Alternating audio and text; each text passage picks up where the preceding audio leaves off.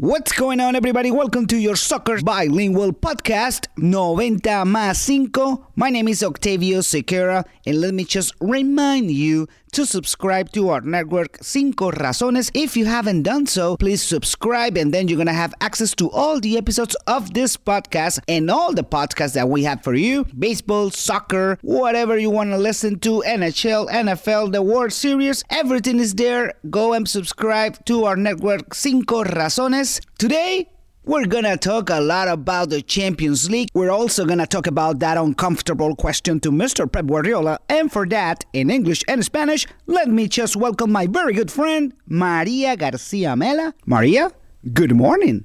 Good morning. Good morning. Here I am. I'm not sure in what uh, state of mind. Uh, I guess happy with the win, kind of. Well, yeah, I'm happy with the win. Um, I continue to ride the roller coaster. Nothing really has changed since the last time. Y por supuesto en español a mi pana Bruno Gómez. Bruno Gustavo 22 en Twitter y en todas las redes sociales. Bruno, ¿cómo estás? Buenas, buenas, ¿cómo están eh, muchachos? Gusto en compartir nuevamente con ustedes en 90 más 5. Em, como siempre tengo que arrancar con mi amor-odio, mi relación amor-odio con el Milan. Señores, cambiaron el técnico, pero son los mismos jugadores, evidentemente. No podemos pedir, aunque querramos, que el equipo cambie de la noche a la mañana. Todo lo contrario, yo no veo qué tanto pueda mejorar. Jugó contra el Leche el domingo pasado, el Leche, de los peores equipos del fútbol italiano. Lo ganó dos veces, lo iba ganando dos veces, 1 a 0, se lo empatan, 2 a 1 y al 93 le empatan el partido. Eh, no es un, Milan que podamos esperar que en esta temporada 2019-2020 vaya a tener un cambio drástico a pesar que ahora eh, Pioli sea el entrenador. Una verdadera lástima.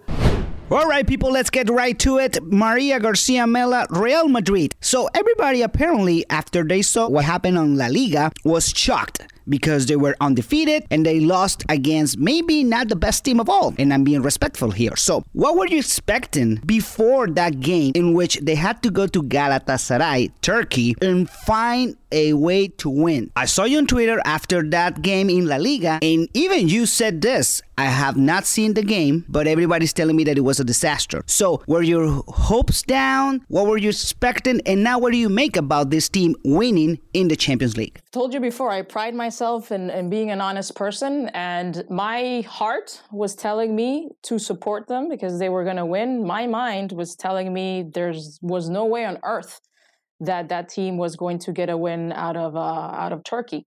But again, in Real Madrid fashion, they they proved me wrong, which I am very happy to to see that that happened. But again, I am not happy with with the level of play. You know, um, I think people saw different games, and some people were saying, "Oh, I'm very happy with what I saw," and I'm like, "I do I need to go buy some glasses?" Um, you know, once again, we created a lot of chances and scored one goal. You know, it is mind-boggling. Ahora en español, pero así rapidito antes de preguntarle a Bruno, tú me dices que este Madrid puede ser bipolar toda la temporada. Históricamente el Real Madrid siempre ha sido un equipo eh, bastante bipolar, lo que pasa es que yo creo que esta temporada se está viendo esa bipolaridad eh, mucho más, ¿no? En el Champions League se ve como que la cara oscura y en la liga, en teoría, se había visto una mejor cara. Ahora, la cara contra el Mallorca fue horrible, porque yo como masoquista, o sea, no lo pude ver en directo porque estaba fuera del país, pero sí lo vi, voy a decir, el, lunes en diferido. Y no daba crédito a lo que estaba viendo, o sea, no tuvieron una ocasión de gol, una, la de Benzema que dio al, al palo. Después de ahí, un juego totalmente plano, eh, no sé, o sea, un juego terrible. ¿A dónde va a llegar este Madrid? Si siguen jugando así, no llega ni a la esquina. El Madrid se supone que tiene una hinchada que quiere que ganen y que jueguen bien. Eh, no sé si ahora mismo el Real Madrid puede hacer ambas cosas, lamentablemente, y lo digo eh, sintiéndome bastante triste en ese aspecto, ¿no? Eh, yo quiero que ganen, no matter what, ¿no? Como dicen, ganar, ganar y ganar. Así me gustaría ver un mejor juego.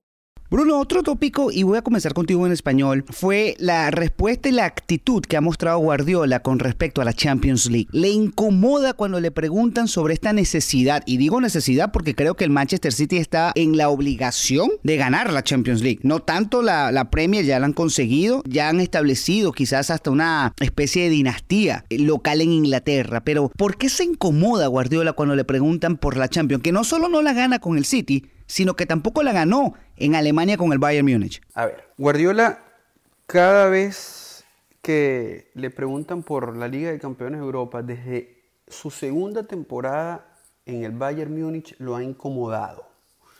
Y eso, desde mi punto de vista, confirma las ganas que tiene de ganarla, ¿no? De, terminar de, de, acabar con ese cuento de que Guardiola, para hacerse uno de los más grandes de la historia, como entrenador, debe ganar la Champions fuera del Fútbol Club Barcelona. Yo primero doy mi opinión rapidito. Yo creo que Guardiola es de los que yo he visto uno de los mejores entrenadores de la historia.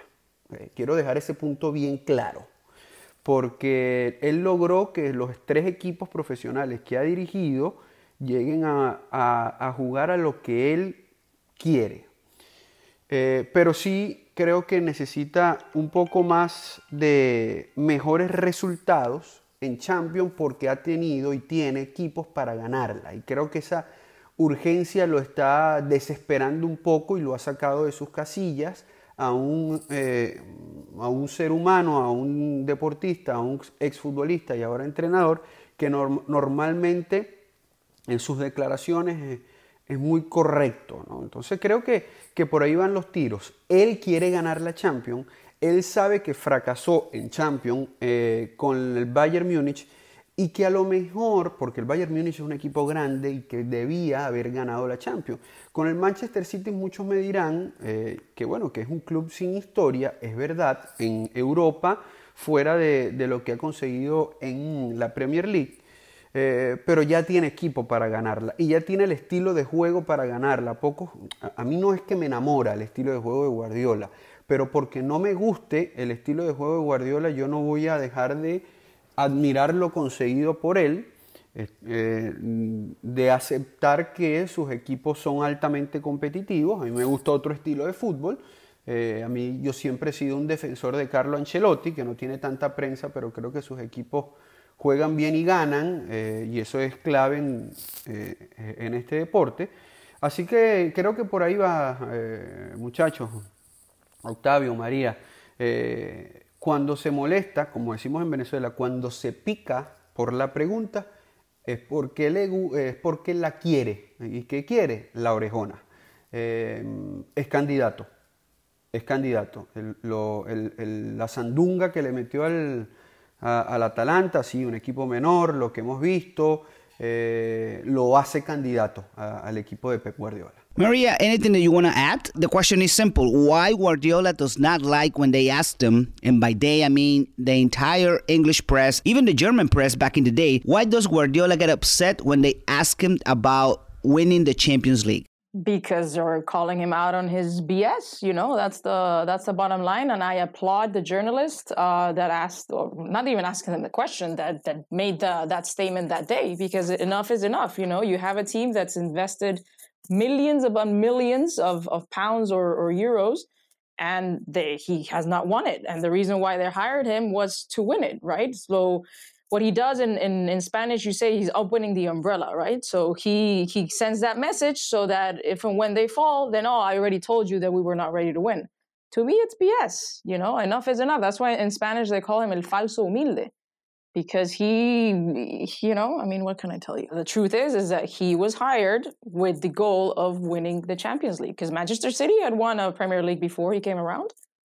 You know that's that, that's a trophy that everybody wants to win in europe so for him to say oh english teams don't care that is simply not true you know i don't know who buys that um ¿cómo se dice discurso that narrative but not me Stay with me, Maria, because I want to talk about American soccer slash football. And I'm not talking about the NFL, but the playoffs in Major League Soccer. Just one game you win, you stay. You lose, you go home. Yes, it might be a little bit unfair for those teams who won a lot of games during the regular season, but guess what? The concept of playoffs is basically this you lose, you go. Everything is on the line. You gotta win your game. So let me ask you this, Maria. If we translate this to Europe, even in La Liga, if you put playoffs in La Liga, would you like to see this format? Or maybe you think, well, you know what? Soccer is different. I'm a fan of that format in La Copa del Rey, right?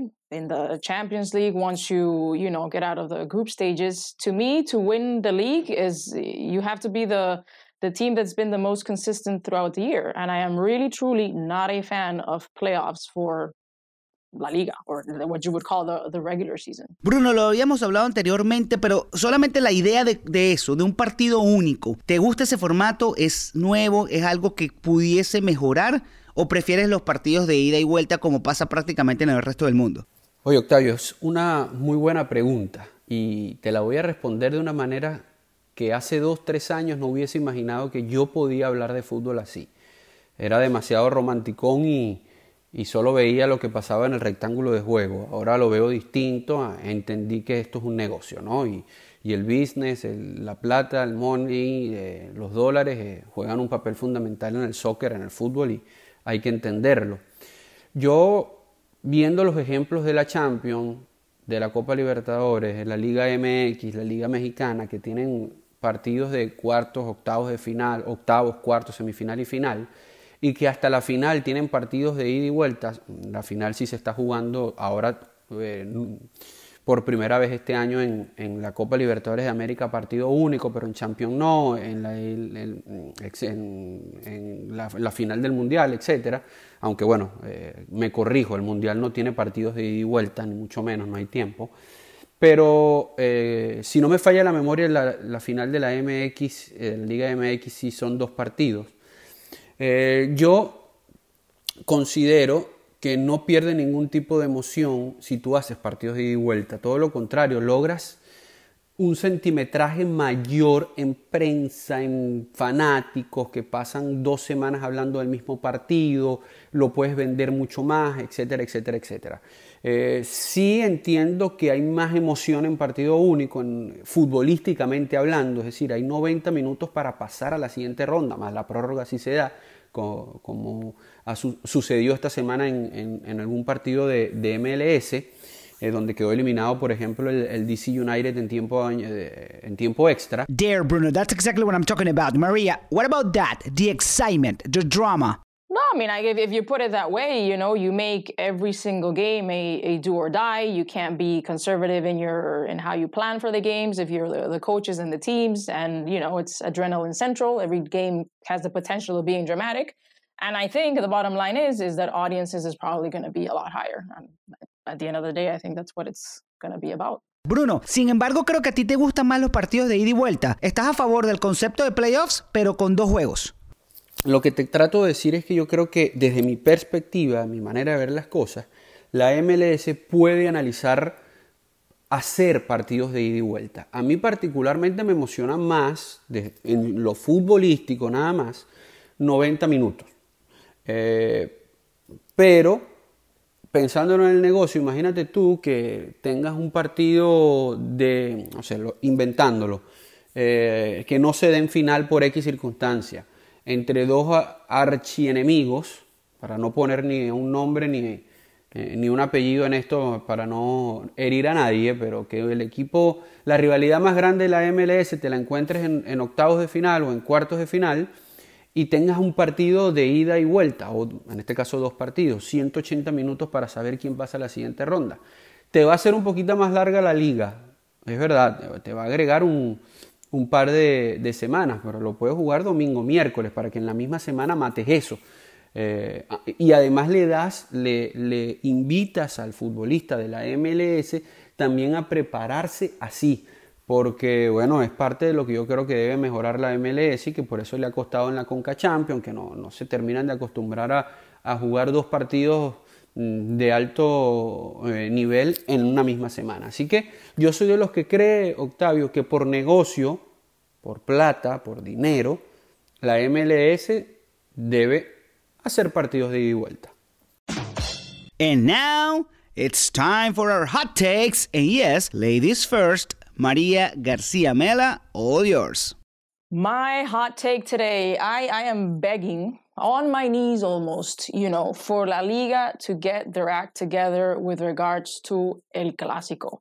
First, they postponed the game two weeks before, citing that it wasn't going to be safe to play there because there's a, a huge um, gathering scheduled, you know, politicians and stuff. But Espanyol played last weekend, so was it dangerous or is it not dangerous? They asked the clubs to come up with a date that they both agree on. They come up with December 18th. I don't know why, because uh, I don't think that's a good date for Real Madrid, but whatever. They come up with that date. And now Mr. Tebas from La Liga says that they don't agree with that date and they're going to take it to, to trial or they're going to appeal it. What is this? What is this? They try to sell this as the best league in the world, and you can't even come up with a date to play to play the biggest game in your league. ¿Qué es esto? ¿Qué es esto? Mi hot take o mi toma caliente va dirigida a la liga. Le suplico que por favor, eh, y es que ya ni sé cómo se dice get, get, your stuff together, ¿no? Que se, que se comporten como, como una entidad profesional. Le piden a los equipos que, que se pongan de acuerdo en una fecha para jugar el clásico. Estés de acuerdo o no con que lo pospongan te dan una fecha y ahora dices que no, que esa fecha no te vale y que, que, van a recurrir eso. Pero, y esto es una liga seria, la mejor liga, liga del mundo. ¿En dónde? En el, en el planeta del universo paralelo. Me tienen harta. Y que conste que las 6 de las 7 de la mañana no me gustaba del 26, pero X. Ahora van a jugar entre semana, sabe Dios cuándo. Bruno, desahógate. ¿Cuál es el hot take de esta semana? Mi hot takes del día de hoy tiene que ver con la Copa Libertadores de América. Boca y River. Duélale a quien le duela, sobre todo a los fanáticos de Boca Juniors, estamos en la era del River Plate. Así como en el pasado Bianchi, Riquelme, el propio Carlos Tevez, Martín Palermo, entre otros, hicieron de Boca el equipo más importante de Sudamérica y probablemente de América entera, hoy es River Plate con Marcelo Gallardo. Y no solo eh, Marcelo Gallardo, sino también a una directiva y a unos jugadores que han puesto a River Plate en un lugar de la historia en América muy importante. A River siempre le costó esta competición. La ganó en el pasado, pero no muchas veces. Ahora con oh, Marcelo Gallardo como entrenador ha llegado a su tercera final de Copa Libertadores de América en los últimos cinco años. Y en esas tres finales alcanzadas, en las tres eliminó en algún pasaje del torneo a Boca Juniors. Hoy River Plate es el papá de Boca, duélale a quien le duela. Today, River Plate is better than Boca Juniors. And that's it. Grande River. Se me salen los colores. Sorry, sorry. Back to English, back to English with my hot take. But it's actually not a hot take, it's a congratulations note. Hats off to everybody in Major League Soccer for this new playoffs format. I believe, I strongly believe that playoffs, the concept of playoffs, it's what makes sports in America so great. Let me elaborate here. If you talk to an occasional baseball fan, they will tell you that the regular season is too long but they never miss the playoffs. If you take, for example, an international person coming to America to live here, they learn the language, they learn the culture, and when you ask them about the NFL, they might say that they don't understand it too much, but they love the playoffs, particularly the Super Bowl. Let me ask you this What do NFL, NBA, NHL, and MLB have in common? Playoffs. And what do they have in common during the playoffs? That there's gonna be a decisive game. It could be a game five, it could be a game seven. And that is exactly why I love this new format in MLS. Because instead of dividing the drama, the emotion, everything, you accumulate it, you ponderize it, you empower it into a one epic match. That is what happened in Atlanta, where the defending champs were put against the wall by the New England Revolution. And yes, they responded. That happened in Seattle too. 4 3, back and forth. An amazing game, an epic game. And that's exactly why the Battle of LA, Carlos Vela, Zlatan Ibrahimovic, facing off for one game, one game for the glory, it's epic, it's amazing. Kudos to Major League Soccer and kudos to you guys, the fans, for embracing it and responding very, very well to this new era in MLS. Este hot take no es caliente ni para criticar, sino más bien es una nota de felicitación. Felicitaciones a la Major League Soccer y no lo digo por trabajar para la Major League Soccer, lo digo porque han hecho maravillas con el deporte que está creciendo en los Estados Unidos. ¿Qué pasa? Cuando se habla de playoffs en este país, se habla de eliminación, de drama, que es lo que sucede con un fanático del béisbol ocasional. Te dice, la temporada regular es muy larga, pero no me pierdo los playoffs. Lo mismo sucede con la NBA, el baloncesto y la NHL. Te dicen fanáticos ocasionales que no se pierden los playoffs. Inclusive con la NFL, el fútbol americano, gente que inmigra para acá. Yo hablo de los hispanos, por ejemplo, pero puede pasar con los europeos. Llega a este país para vivir acá, aprende el idioma, aprende la cultura. Y cuando le preguntas por el fútbol americano, te dicen, no entiendo mucho, pero me encantan los playoffs y en especial el Super Bowl. ¿Qué tienen todos esos deportes en común? ¿O todas esas ligas en común? Que hay un momento en que va a llegar un juego decisivo. Puede ser un juego 5, puede ser un juego 7, pero hay un momento decisivo. La Major League Soccer empaquetó todo ese momento decisivo y le, lo, lo empoderó en un solo partido y la pegaron del techo como se diría coloquialmente. Realmente se vivió un ambiente espectacular en Atlanta cuando los campeones defensores fueron puestos contra la pared y respondieron. Seattle 4 a 3 y avanzan los Seattle Saunders. Y así sucesivamente. Zlatan Ibrahimovic contra Carlos Vela por un partido, un partido nada más para la gloria. Realmente el formato ha sido espectacular y yo en lugar de criticar aquí yo voy a dar felicitaciones a la Major League Soccer y a sus aficionados. And that's a wrap. María García Mela, as always, thank you very much. Thank you, sir. Hasta luego, o bueno, como decimos, hasta la próxima. Bruno, mi pana, agradecido como siempre. Un abrazo. Un gusto nuevamente, muchachos, hacer 90 más 5 con ustedes. Lo disfrutamos una barbaridad todas las semanas. Y les digo algo. Creo que el miércoles que viene voy a hablar bien del Milan. No sé por qué. Será la esperanza que tengo, pero ojalá sea así. Nos reencontramos la próxima semana, muchachos. Un abrazo. And to all of you, don't forget to subscribe to our network Cinco Razones. That way you're gonna have access to all the episodes of this podcast, your podcast, soccer slash football 90 más 5. Have a great day, everyone.